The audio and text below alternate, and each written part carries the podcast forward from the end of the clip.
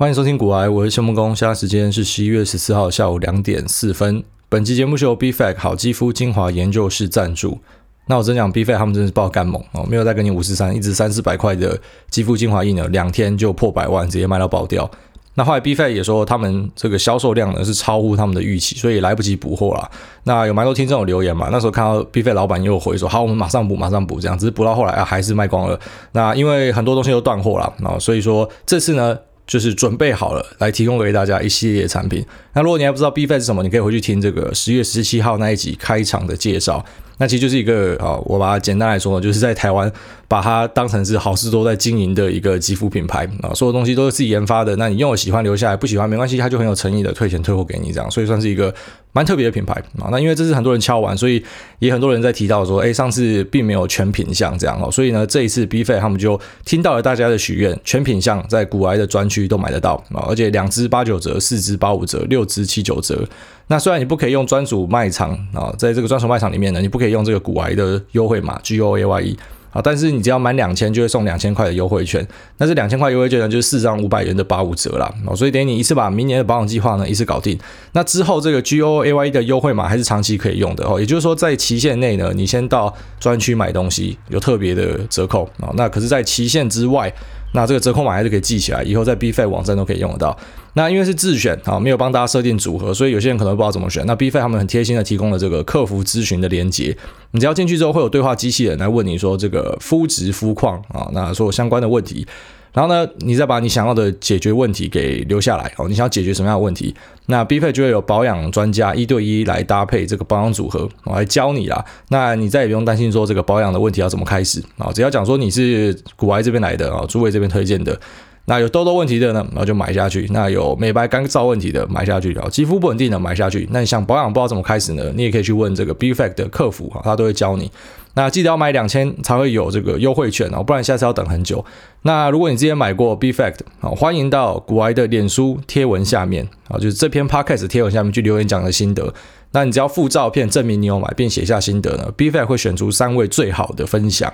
来送你两千块的购物金啊！在这边介绍给大家。那在资讯栏呢，你可以找到 BFAC 的相关资讯啊。就祝大家保养顺利。OK，那就进入我们今天的节目。那节目一开始呢，先跟大家分享一下，就是现在在股癌 .com，G O A Y E 点 C O M，会有一位叫做 Eric 啊，因为 Eric 仁兄呢，那他会整理。这个包含像像财报季啊，每天会有很多财报嘛。那在我的指示之下呢，他会去整理一些，包含我自己有买的，或者我有兴趣的，或是很特别的、历史悠久的啊，就是一些比较呃有代表意义的公司呢。那他会把财报的资料。非常简明的整理出来给大家。哦，第一阶段我是先教他这样做啊，就是说先整理这样子的东西出来，所以未来可能每天都会有这样的东西，不管是美股的或是台股的，都会在这边可以给大家看到。哦，等于说是一个放福利给大家的行为啦。那可能每周每月还会再补一些文章，反正我是还蛮想要认真经营这个网站的。哦，就是在网站上面丢一些呃文章给大家看。那规划上呢是没有跟大家收费啊，反正就当成是一个感恩回馈这样。哦，这是突然让我想到一件事情，就是。当然，其实对我自己来说，目前我看到的对我的评价，大部分都正评啊，所以非常感谢大家啊。但是偶尔还是会有一些酸言酸语的东西啊，比方说之前就有看到一个说啊，那他如果真的会这么会投资的话，他干嘛还要出来开 Podcast 赚钱啊？你知道很多人就是把那个脉络全部去掉了。但，你知道我开 Podcast 三月的时候，根本没有什么东西叫广告费啦。然后三月的时候，台湾根本没有人在录 Podcast 啊，所以我做这个只是因为那时候怀疑自己得肺炎嘛，从意大利回来。然后他咳到不行，所以没有办法写文章，所以就用讲的，最主要就是这样开始的，所以根本不知道有什么广告钱撒小的啦，好，反正就是傻傻的做啊，傻傻的跑到排行榜前面去，那傻傻的下接一堆广告，好，所以到底发生什么事我不知道，但是我还是有尽力的去维持这个品质啊，不然说像我们的广告就是。开头反正一两分钟念完就没了啊，不会在中间置入啦。那有蛮多广告商，他们可能会想说，哎，你可不可以帮我们特别做一集，就讲什么样的东西？那全部我都不接，然后像这样的东西我是不会接的。反正我的形式就这样，我可能会比较无聊一点，就前面是广告，那可能最多就 Q&A 中间前面还有一个广告啊，但是节目跟广告是没有关系的。那也想说，反正大家支持嘛，然后所以就回馈一下，那就聘了一个人来写这样的文章啊，所以。应该会持续的写下去啊。那如果什么意见，都欢迎跟我讲啊。不管是你用留言的，或者是啊私讯写信都可以啊。反正我们会尽可能的去提供一些东西给大家看啊。那当然这个东西是很很粗浅的介绍，很概率的介绍，可是应该可以帮你更快的进入状况啊。不管是台股或是美股这样，因为以前也写过像是什么法说会的一些内容啊，重点摘要这样。那我觉得其实公司里面讲的东西啊，会比外面记者啊什么去揣测的来得好。当然，你会说公司有可能唬烂，可是我觉得直接看第一手资料是很不错的啊。等于我们只是把第一手资料那剖析出来给大家看一下啊，所以未来有这个选择，那大家可以参考看看。OK，好，那最近其实大家都看到这个中概股涨得非常凶啊。那我有跟大家提醒说，台股的中概股啦啊，我不会叫大家去炒美股的中概股，因为我觉得在美股市场其实玩呃美国的标的就很赞啊，但是台股的中概股的然后这些标的呢，好像在上一集还上上集。有跟大家仔细的讲了好几个标的哦，就是你可以观察看看啊。再再一次强调，我讲的标的不是要爆牌给你，所以你赚钱也不用感谢我，你赔钱也不要回来怪我。反正我会跟你介绍很多东西。那最后面呢，就是你自己听了，你自己研究之后，那你要做买卖，那都是自己的事情。好，所以成败呢，就是怪自己就好，因为这样才会进步啦。如果都怪别人，自己是一辈子都不会进步的。好，那我跟大家聊到一些中概股的标的嘛，因为我就觉得中国这边呃。疫情控制的状况不错，那复苏的状况应该会早于啊欧洲跟美国，应该说绝对是早于欧洲跟美国了。因为看目前啊、台股的中概股第三季的财报，你就已经看得出来他们的复苏状况是好的，不然那个那个业绩是哪来的啊？中国政府给他的吗？一些阴谋论者可能会这样讲。好，那反正他们的状况是好的，所以啊这些东西的 Y O Y 跟 Q O Q 哈 Year on Year 跟呃 Quarter on Quarter 的成绩会是好的，所以可能在明年的第一季会有有所表现啊。有些人会说，哎、可是它现在已经涨一根了。啊，那可能这些人应该是第一次做股票。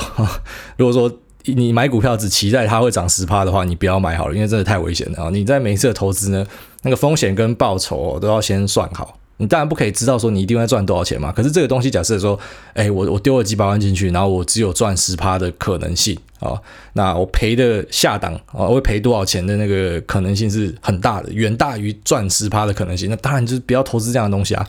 好，所以其实很多东西涨十趴，那个其实就是刚开始而已啦。好像我们之前跟大家聊的，呃，这个中心转单的，啊，不然什么联电啊，好世界啊，那或者说像之前的 MOSFET，因为跟大家讲的时候，就是我要看到市场的动作，我才会跟你讲嘛。哦，不然我我在那之前讲，我就像是预言家一样，那我不喜欢当预言家了。然后就是，哎呀，我什么东西一定会怎么样？因为我觉得最最最重要的还是要去尊重市场啊，就是到底市场要炒什么，那是由市场去决定，而不是你来讲。就像呃，像前阵子啊，比方说。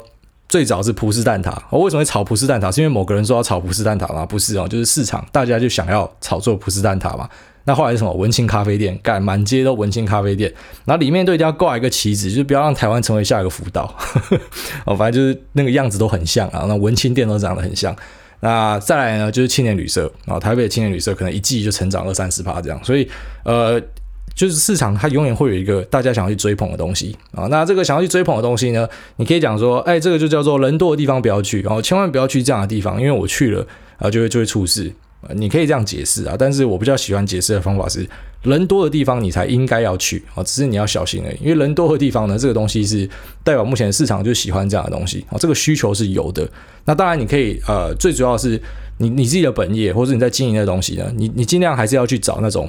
不是一片血海的，而是蓝海的地方，你要去找一个是可能竞争者还没有很多的地方，要尽可能去找这样的东西来做，这是最理想的状态了。但是在股市里面呢，我觉得就是市场资金在关注什么是非常重要的啊。比方说你在市场都在关注科技股的时候，你去报传产的，你当然很明确的就看到你的绩效不好嘛。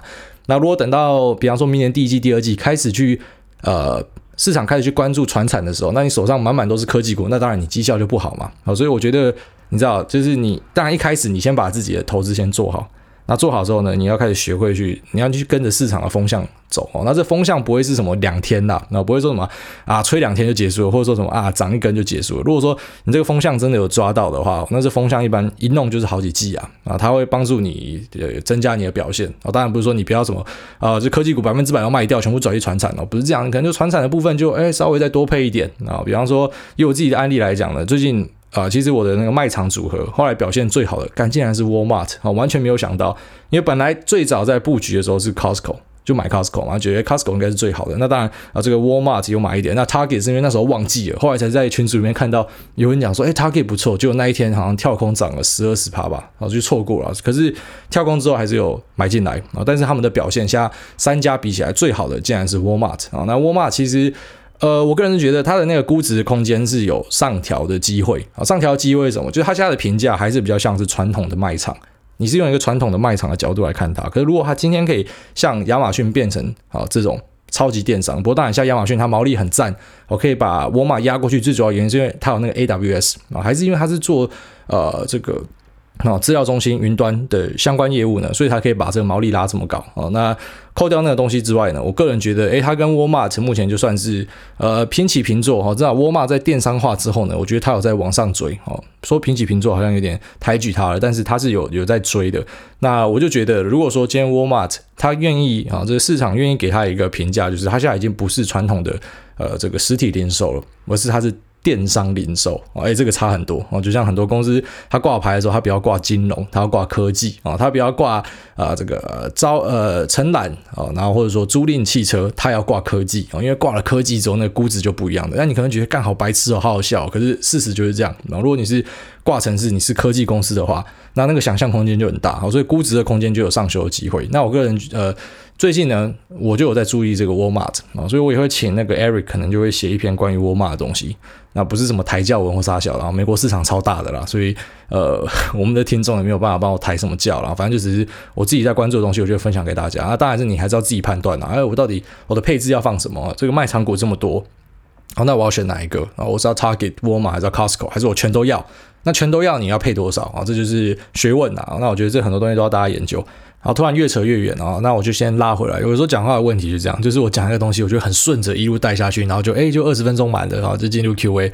那就忘记要深入去聊一些东西。然后，那我今天其实主要是想跟大家聊这个中概股跟你应该注意的东西。然后，那你应该有注意到说，当我在前面几集有在跟大家聊中概股的时候，我都在跟你讲台股的部分啊。就台股你可以关注中概股。那为什么？因为台台商很多西进嘛，就去中国赚钱嘛。那有哪些呢？比方说什么鲜活果汁啊啊，那这个美食 KY 哈，美食 KY 就是八十五度 C。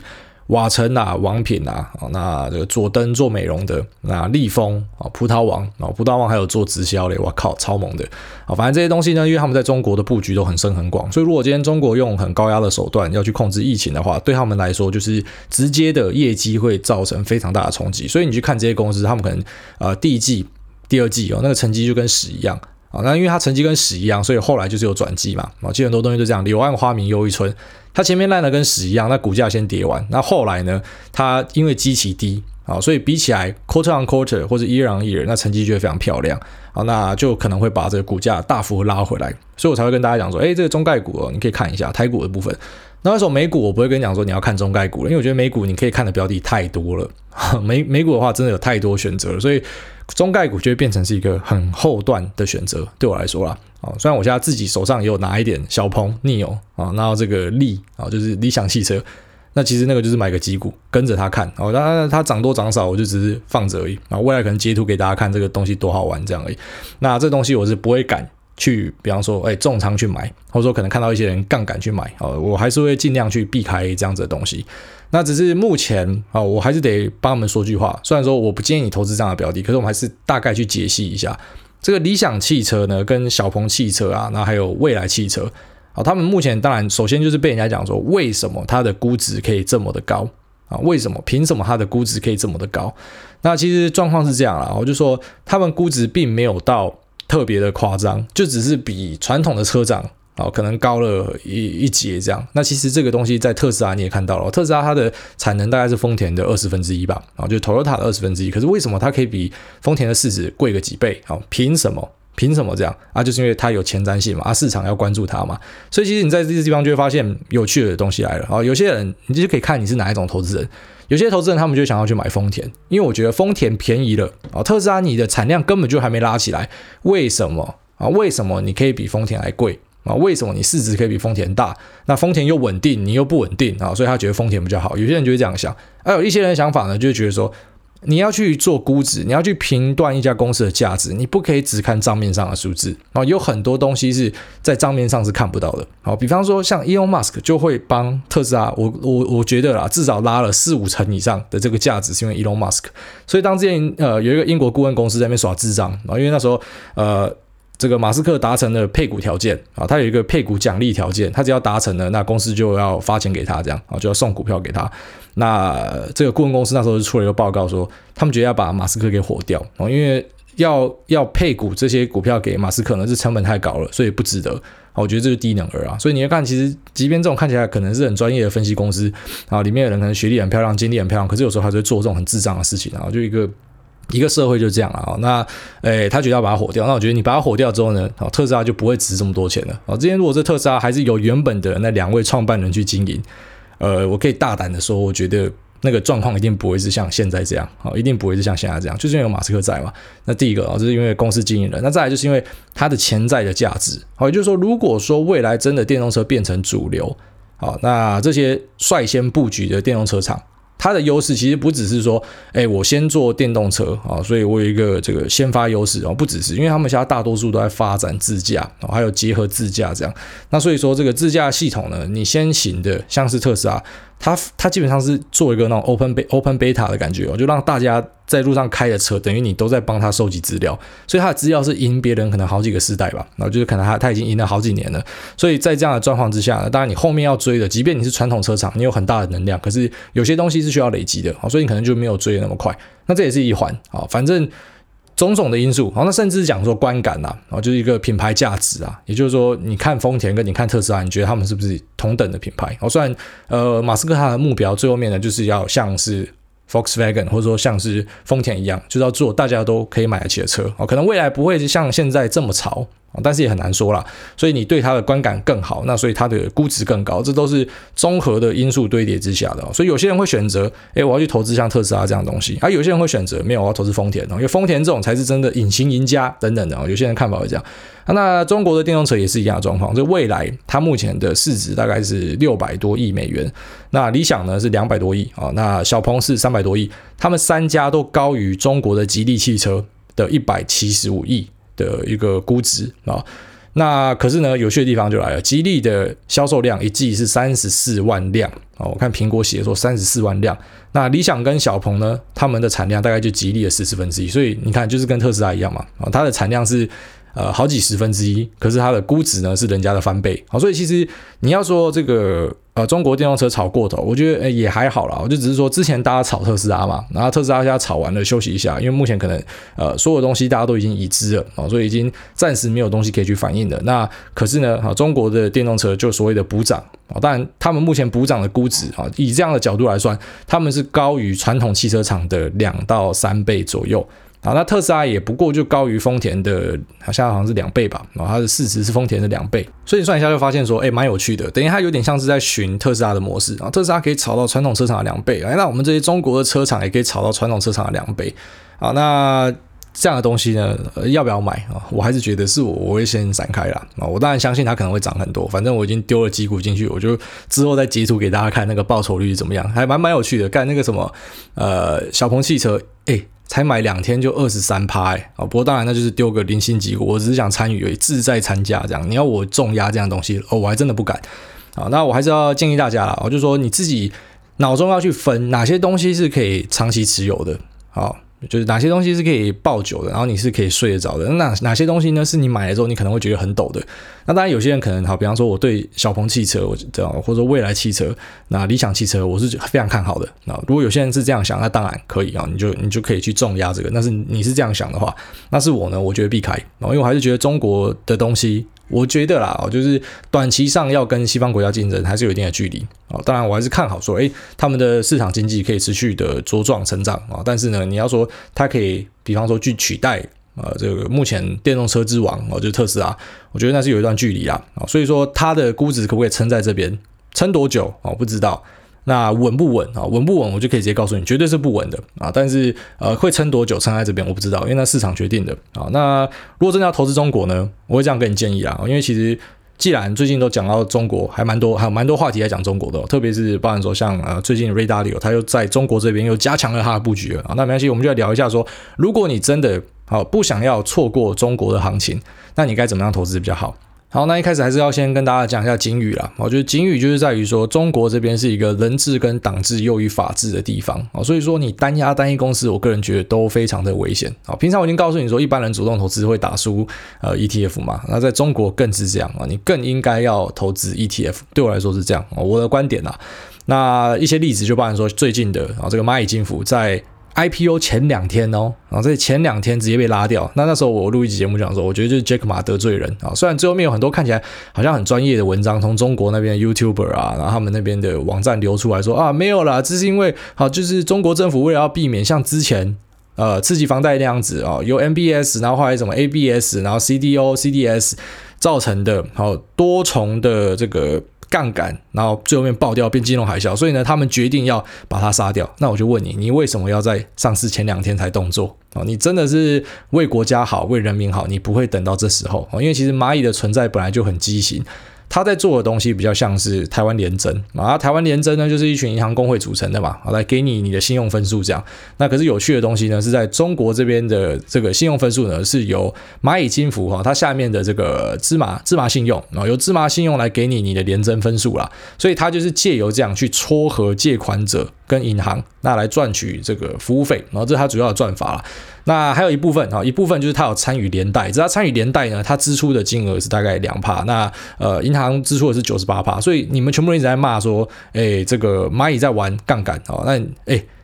蚂蚁只借两趴的钱呢，那其他中国银行借了九十八趴钱呢。这些中国银行他自己还把授信外包，然后他不是自己去检查说这些借款人到底符不符合条件，然后就借出了九十八趴的钱，干诶，他们安全下庄，没有人检讨他们，全部人在检讨蚂蚁，然后再写说啊，这个中国政府下这个是他们做唯一最对的事情。我觉得这个就是那种。真的典型的大外宣文章啊，啊，那包含说像彭博也是写了一个这样论调，可我觉得那是因为他们不够了解中国，然后他们不知道到底实际上中国的状况是怎么样。那我的看法还是很简单啊，我就说如果这东西。如果你们真的是为人民好、为国家好，那你应该在更早就把它杀掉了。你不会等到 IPO 前两天哦。这其实教训它的意味是比较重的啊。那如果你够懂中国，就知道这个东西真的可能会发生啊。就它它不是跟你真的是因为什么规矩或杀小，就是因为它不爽你哦。在中国就是可以有这么屌的事情发生。那除了这之外，还有最近的时候，最近就是在呃双十一的前两天，就十一月八号还是九号的时候，哦，那时候他们就上了一个反垄断。哦，就是要去要要去杀你们这个，像你们阿里巴巴要办双十一嘛，妈的，我就前两天搞一个这个平台反垄断，哦，然后像腾讯的马化腾，哦，他也被拔掉了嘛，他本来是这个他们旗下支付的，哦，挂名的负责人是他，现在也把他拔掉了，哦，当然他讲说是因为个人的职位调整等等的，可是我告诉你啊，就是这些这些东西就是一个一系列的政治斗争啊，从蚂蚁金服开始，然后到后来的平台反垄断，啊，我觉得就是由习近平出手。他不希望让下面的啊这些人可以功高震主了哦，你都已经大牌到马云敢直接这样电王岐山，那干我不整治你整治谁？然后之后呢，就干脆连这几个科技巨头一起整治下去啊！所以我还是觉得这个是政治因素大于所谓的什么法规监管哦，那个都是给供的啦。好，讲那些东西都是给供的啦。你说其他国家我相信啊，你说在中国这边，然后等到 IPO 前两天特地来搞你，然后你跟我讲说是为了监管啊，我不信，你真的要监管，你早就该进来了。啊，那你要讲是亡羊亡羊补牢，犹未晚矣，也可以，就是看你相信什么东西。但但是。由这两个例子又告诉你说，连中国的最有象征性的大巨头呢，他们都可以这样搞了。好，那何况是一些中小公司，有可能说不见就不见，今天就要把你封杀掉，那你就不见。哦，这是中国的风险。哦，所以大家一定要知道。哦，如果说你真的要投资中国，你就要先注意这个。那当然，投资中国有很多方式，而且就借由说持有新兴市场的 ETF，这是一个做法。那或者是另外一个，我比较喜欢的就是，假设你要这样做，呃，你要投资中国，你应该是直接去投入。中国市场跟香港市场啊，因为这就等于是直接投资中国了。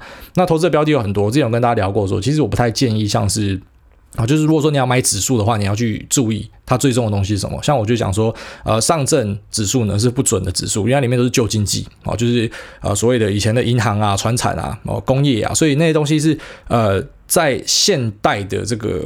股市的环境里面呢，他们是表现不好的东西，所以你这个指数当然就不会动嘛。好，所以你拿这个指数去衡量中国经济，那或者说你拿这个指数来投资，那我个人觉得就不太好，我就不太适合。我们这个时代呢，还是以科技股为主，不管是在美国、在台湾、在中国，都是这样哦。科技股的表现都是最好的，所以才说，你看中国，你去看这个深成指，你去看创业板哦，那个表现是非常非常好的。那如果你要投资呢，当然还是以科技股为主。虽然说最近姓马的哦，就走水逆嘛，这个马云嘛，然后马化腾嘛，哦，就连马斯克都在这个确诊跟不确诊之间哦，薛丁格式的确诊，所以姓马的最近都不太好。但是我觉得长期来看呢，中国科技巨头哦，他们的表现应该都还是不错的哦。所以说，如果你要投资，还是要以这个一 ETF 要可以纳到中国的科技股为主的，那我就帮大家挑了五档，然后这五档我自己也有持仓的啦，哦，因为其实我在投资中国的时候很简单，我就把所有的 ETF 拉出来，直接跑回撤就好了嘛，啊，你你跟我讲再多都没有用了，我直接跑回撤，谁的绩效好，那我一般是这样，我相信过往绩效好，未来绩效会更好，哦，就是我是相信这种所谓的动能跟呃大者恒大这样的人。那首先呃这 ETF 的衡量标准呢，就是它费用要低。啊，就是如果什么费用是什么一趴以上那种，那绝对直接删掉。然后太贵的就直接删掉。那费用低的 ETF 里面，我个人觉得还不错的有以下几个哦，就是什么 MCHI 啊，这个是达利欧自己有买的。那 KWEB 啊，KWEB、GXC。CQQQ，那还有 CXSE，好，那 CQQQ 蛮有趣的，我觉得它是有点在呃跟纳斯达克致敬吧，哈，就是美国科技股是 QQQ 嘛，纳斯达克就是你要投资的话是用 QQQ 投资，那在中国呢就前面加一个 C，就 China QQQ 这样，那其实这几个表现哦，你拉开来看，其实表现都很不错。那最好的呢是 KWEB 跟 CQQQ，我好像是回撤到二零一零年吧，我这两档是表现最好的。那其实他们表现很好的最主要原因就是他们主要成分股就是科技股。啊，就像它主要成分是科技股，所以它表现才好了。那随便举例，像这个 MCHI、KWEB 跟 CQQQ，它们里面都有腾讯哦，然后都有美团。那可能就是权重不一样。像 MCHI 呢，它最大的是阿里巴巴，然后那 KWEB 最大是腾讯，那 CQQQ 呢最大也是腾讯啊。反正就是以中国的科技股为主。那像像这样的东西，我个人觉得它就会是你投资中国比较保守的一个标的。我个人觉得会比较保险。就像是如果你要投资中国的电动车呢，我会建议你要拉一篮子，你要自己干一个 ETF，因为你你单压一只那个风险真的太大了，所以其实如果在这种你你不太能确定风险的状况之下，然后你又想要参与市场的话，最好的方法哦，真的还是以 ETF 这样。那所以我就介绍五支中国的 ETF，好，就是让大家，因为你们最近看到可能中国的电动车涨很凶嘛，所以想要认真看中概股啊，但是我还是会建议你直接单买中概股是危险的，好，要么你就自己拉一篮子中概股，要么你就干脆直接买 ETF 参与看看，然后可能就。丢个部分资金，那看他们的表现怎么样，好或是不只是中国啦，哦，可能最近有些人也在看日本啊，日本也可以买 EWJ 啊，这个 ETF，那他就等于直接投资日本的几个大市值哦，中大市值的公司，那都是可以选择的。好，那我个人觉得看不懂的地方，或者说呃比较难下手的地方，你就用 ETF 先试看看，会是最好的。好，那这期节目先到这边，我们就进入 Q&A 的部分吧。好，第一位这个阿广哥，阿广哥说吹吹吹飞上天，感恩主委，赞叹主委啊，谢谢。下面一位圈轩利说五星吹到你再起不能，艾大你好，我是最近参与。呃，最近学习投资理财的新手，想用指数型 ETF 来参与市场，请问艾大，台湾五十跟 SP 五百哪个比较推？两个年化报酬差不多，难以选择。谢谢艾大。没错，你发现关键的就是其实台湾五十的表现是很赞的。那很多人之所以对于台湾的市场觉得说，哎，看台湾市场都不好哦，那是因为他觉得说，为什么台湾市场加权指数一直停在哦好几年前的这个一万二、一万三高点都上不去啊？那是错了，因为其实台股市场跟美股市场最大的差别是，台股很喜欢配息哦，美股是不喜欢配息的。所以如果说你把所有的配息都再投入的话啊，那它反映出来的绩效会是比较准确的啊。就是说你要像是呃美国这边叫做 DRIP 嘛，哦就是你的 dividend reinvest 重新投资，那这才有复利的效果嘛，所以说在台湾，如果说你把配出来的息都再投资回去进去的话呢，你可以看另外一个指数，就是呃这个加权指数的总报酬指数啊，忘记名字叫什么，反正就是加权报酬指数还是啥小的。那那个实际上啊，你就可以看到台股真实的报酬是长什么样子。那其实用量去看，你会发现说，干，其实台湾的市场表现是很好的，所以确实你在台湾的啊投资台湾五十就是一个很很赞的事情的啊，所以。你当然可以，呃，我个人觉得没有孰优孰劣啦，啊，你可以两边都配一点，那或者是说，诶，你就选一边你比较喜欢的去买就好了，哦，但是是我的话呢，我会觉得其实买台湾的就够了啦，啊，你不一定要到美国去买美国市场，啊，如果说你觉得你是买指数的话呢，那你在台湾其实我觉得整体来说就还不错了，好，但是有些人比较你知道刁钻一点，他可能就希望说，诶，我我不希望单压台湾这个市场，因为台湾可能还是有一些风险，包含说，呃，我们最显而易见的风险就是。地缘政治嘛，啊，所以我不想要说我钱都放台湾，然后那你可能也可以放一点到美国去了。那就看你自己个人喽。好，下面这个 Alice Go Go Go 说赞很棒，好，感谢。下面这个 Toy 说五星推推，哎，大你好，我是一位今年初开始投资美股的菜鸡，刚进市场就遇到垄断大暴跌，还好初期投入的金额不多，算是缴了学费，开了眼界。三月开始听到现在。觉得挨大的逻辑思考跟投资心态，真心对自己的帮助很大，常常让我在一堆资讯轰炸、差点走偏、瞎眼耳背时，能够稍微停下来，冷静思考自己的投资的目标是要做长线，不应该因为短期的波动而感到害怕。现在看到市场很不稳定的状态，也不会担心，真的是控制好自己能够承受的风险，慢慢分批投入才是正解。感啊，再次感谢挨大的指点迷津，祝您事业顺利，福寿安康。那，这个谢谢这个 Toy 啊。那确实啊，之前前阵子不是有跟大家分享，好像就上一集上上集吧，就是说那些人在讲说，哎，大救我什么的，那啊，那主委救我，那那时候我就在 Telegram 里面回，我说真的，一群没见过世面的，就如果你会呃，因为一些下跌，然后你会什么睡不着或怎么样，要么你就是因为你太慢进来了。啊，就是说你现在进来的，老实讲，你要看是看三个月后，你当然不可能说你买进马上隔天就要涨，干，因为你是神仙哦，啊，所以你要看是看三个月、半年之后啊，不要急啊，这第一个。然后第二个就是因为啊，你一定是放太多钱，而且是钱是多到你你无法就是冷静面对的啊，你那钱放太多，你就会睡不着了啊。所以其实呃，我好像有看过有些人有这样讲啊，但我其实心里面一直有这个想法，就是所谓的这个投资还是以睡得着为主。啊，如果说你会买到你睡不着，压力会很大，会觉得说干怎么办怎么办的，好，那就代表说这个东西已经不健康了啊。重点是你的心理上要先健康，你不要搞到后来什么掉头发、干眼、啥小的啊，就是真的觉得承受不住了，那就减码吧，然后就不要放那么多钱在市场。你可以比方说，呃。啊，比方说我的积蓄啊，这个生活的周转金是什么？这个总资产的十趴啊，随便举例啊，那可能诶三成放股票吧，那两成放哪？两成放哪？你可以规划一下，你不一定要全部都放股票嘛，因为毕竟股票还是属于一个波动会比较大的地方啊，这是很自然的。那你不要期待你每次买进去波动都是往上，好吗？你有可能买进去波动就直接往下，所以还是一样啊。这个这个地方是留给在系统里面蹲得够久的人，那以及那些有耐性的人啊。我觉得有耐性的人可能后来表现都会比较好。好，下面为这个苏英藏说五星吹吹到抽续，当韭菜多年，听过不少股票节目，但从未找到属于我的明灯。直到某天偶然听了挨大你的节目，丰富的内容搭配低沉的嗓音，我仿佛沐浴在圣光之中。干，这太浮夸了啦！感谢挨大，因为你给的观念，让我在股市里疯狂抽插的同时呢，还可以维持仅存的理性。尽管还是菜鸡一只，但感谢你的指引跟观念，然后就避开了不不必要的风险啊，然后感恩赞叹，好，感谢你。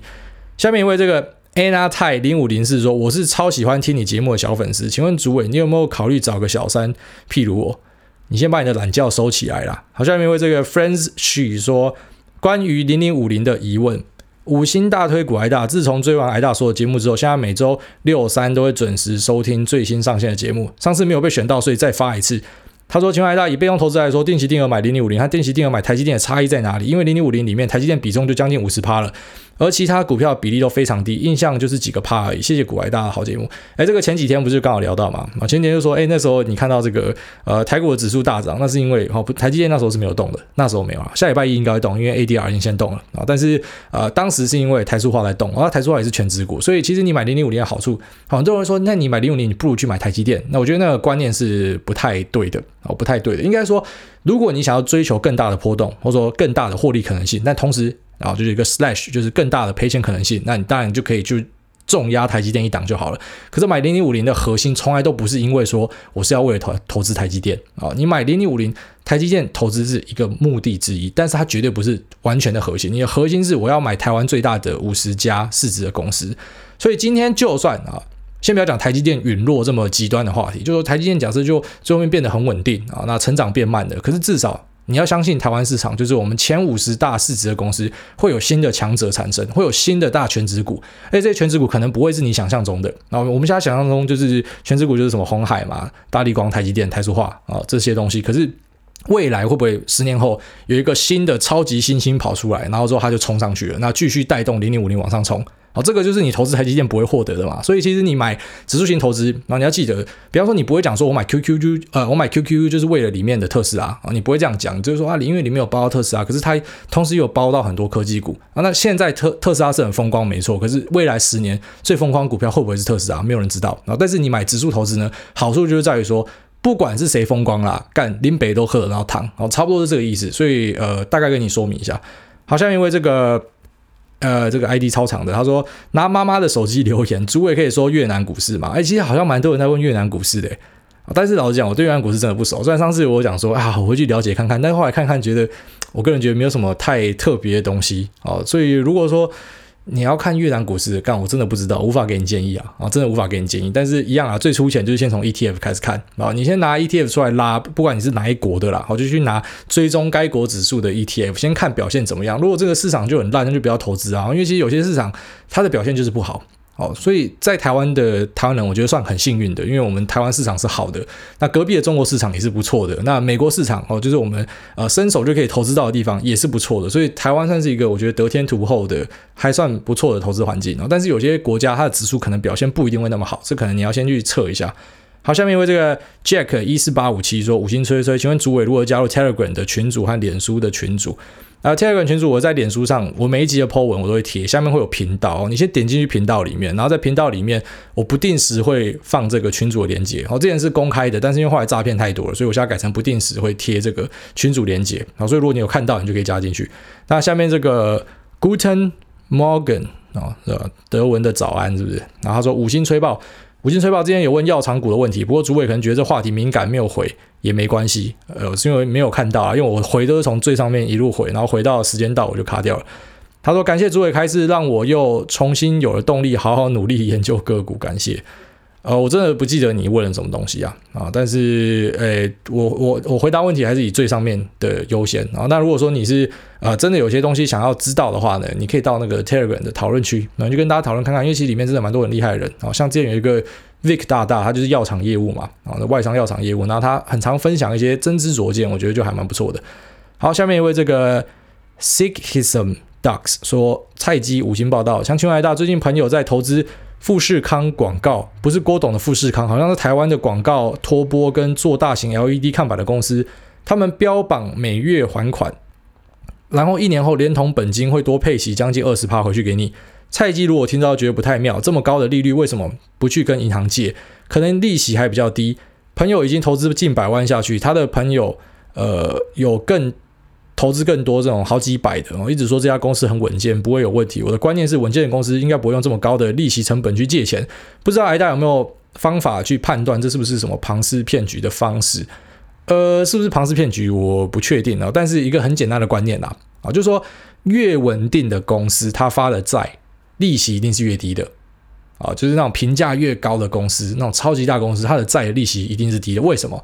因为大家抢着要嘛。好，大家都会去买它，那当然它的这个值利率就掉下来嘛，那就很简单的道理。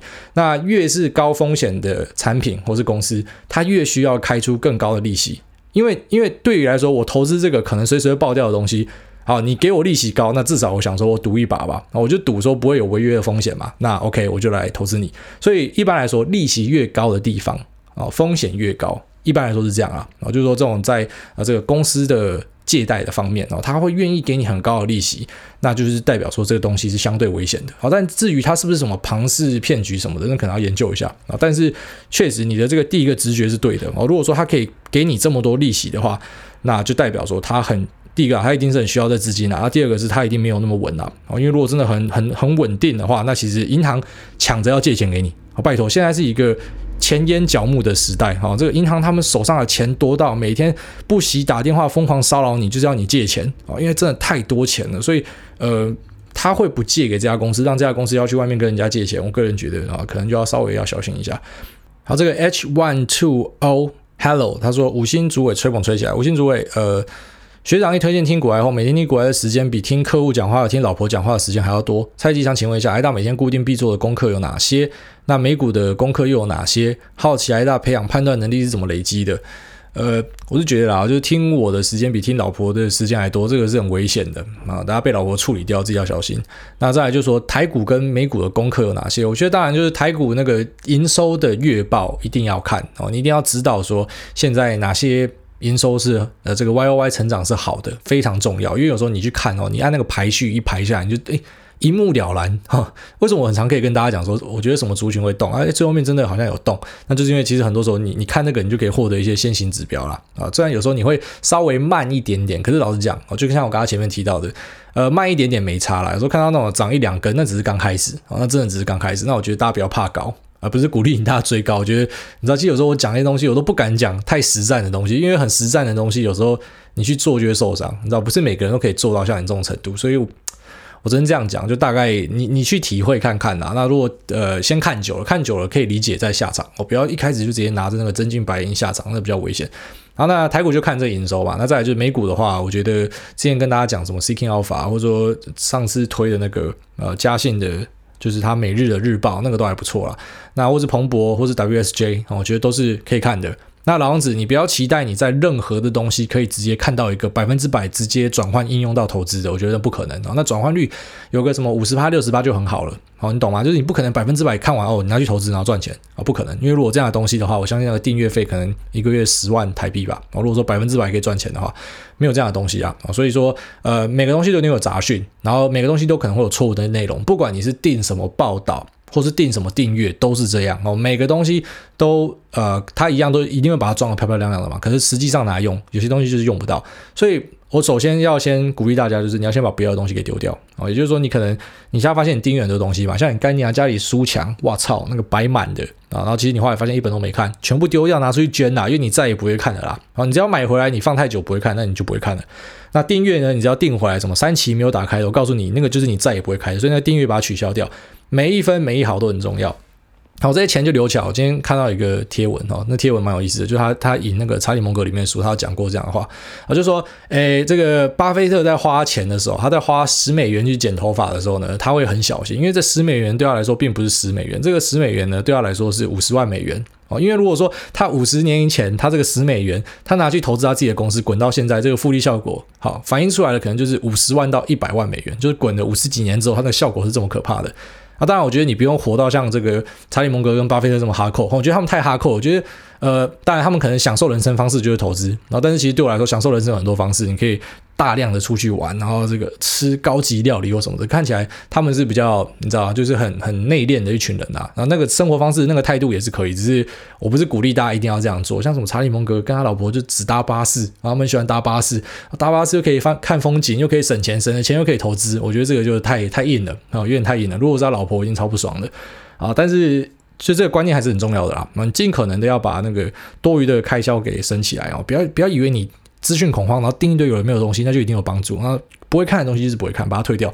那退一退之后，还有一个好处，这个好处就是说，你会重新去审视，说到底你需要的是什么。那你也不会因为说那个心理作用，就是哎，我家里已经有一面书墙了，或者我那个订阅的呃，这个信用卡每个月扣款有十几笔，就是在订阅这种所谓的知识的东西啊，知识订阅，然后你就觉得说，哎，我好聪明，我现在都会看啊。如果说你你把他们都退一退之后，你才会更有动力去找下一个东西。有时候这样就旧的不去，新的不会来了。那我个人是建议说，你把那些东西都好太一太弄一弄之后，然后你想办法去找出新的东西，那东西对你来说这个转换是好的。好，那至于判断力要怎么累积，我个人觉得那是经验啊。就像你打 low，你知道，很多人就喜欢 face check，用脸直接进去撞草啊干，那你就被人家在草里面干过几次之后，你就知道说你要先插眼再进去里面啊，那是经验啊。好，所以有些东西不要急啦，就是你不要期待说，比方说啊，听了两集的股海节目之后呢，我就可以马上进去做股票，不可能啊，因为我不是神仙呐，你也不是神仙呐，所以呃，有些东西需要累积的。比方说，可能从三四月听到现在，那呃那时候假设说，因为去调整的人哦，他可能到现在他就收获很丰富哦，因为毕竟已经是隔了半年，接近呃可能快要去追一年的时间了，所以那绩效就有差嘛。可是比方说，你可能十月才听股癌的，那就希望你十一月就赚钱，我个人觉得那都是天方夜谭啊，所以。呃，做了正确的方法之后呢，我觉得就要耐心，就是要等时间去发酵啊，差不多是这样。好，那这期节目先到这边，拜。